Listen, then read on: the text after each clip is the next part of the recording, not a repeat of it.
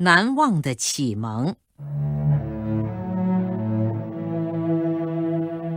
我时常怀着深深的感激之情，思念着我的启蒙老师们，是他们在我童稚的心灵里播下美好的种子，教导我要爱祖国，要勤勉，要做一个正直诚实的人。几十年过去了，老师们的话仿佛还在我的耳边回响。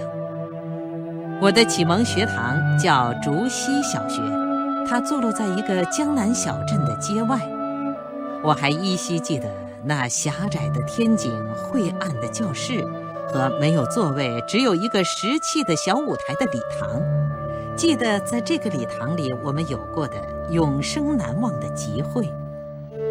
那大概是一九四二年，沦陷时期的艰难岁月。我上小学三年级的时候。老师们曾组织全校的学生在这里举行过多次抗日讲演比赛，我也登过台。讲演稿是级任老师冯先生帮我写的。学校离日本兵的炮楼很近，只二百来米。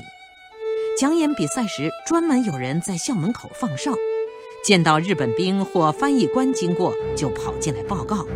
江演随即暂时停止，大家一起唱歌。那时我还小，不大懂得这件事可能带来的后果。后来，当我知道日本侵略者是怎样残忍地虐杀中国的爱国者的时候，我对老师们的勇敢，不能不从心底里感到无限的敬佩。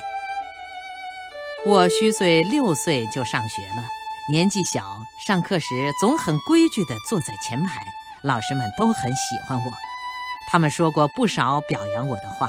这些我已经淡忘了，可我还是免不了受到批评乃至惩戒。这方面的情景，我倒是至今未曾忘却。在班上，作文和写字算是我的强项了。然而，就是在这两门课上，我也受到过申斥。有一次作文题目是《记秋游》，在文章的开头我说。星期天的早晨，我和几个同学在西街外的草场上玩，忽然闻到一阵桂花香，我们就一起到塘下村摘桂花去了。陈先生阅后在末尾批了“嗅觉特长”四个字。我不明白这批语的含义，就去问先生，板着面孔对我说：“塘下离这儿有三里路。”那里的桂花香，你们也闻得见？难道鼻子有这么长吗？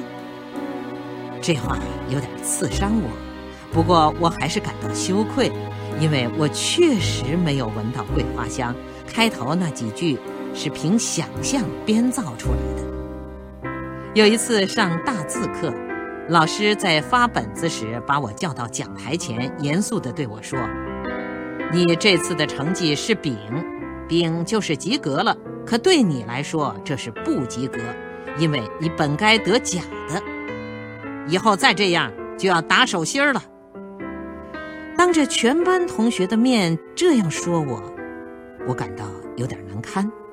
不过我心里还是服气的，因为那节大字课的前半堂，我竟和同座的同学说悄悄话了，字确实写得很不用心。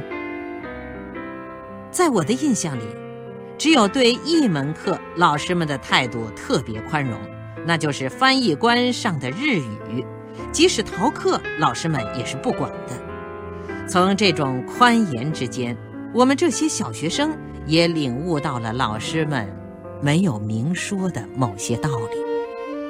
解放后的第二年，我到北京参加了工作。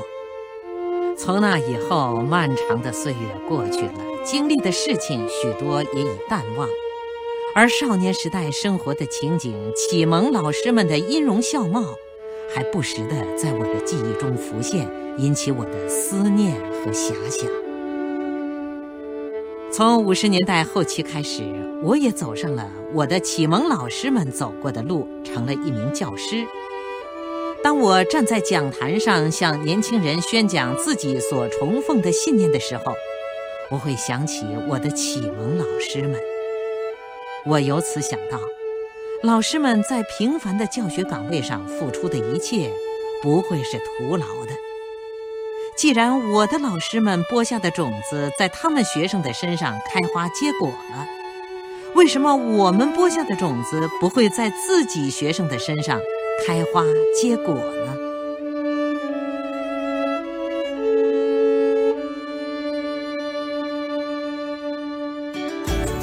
更多课文，请关注微信公众号“中国之声”。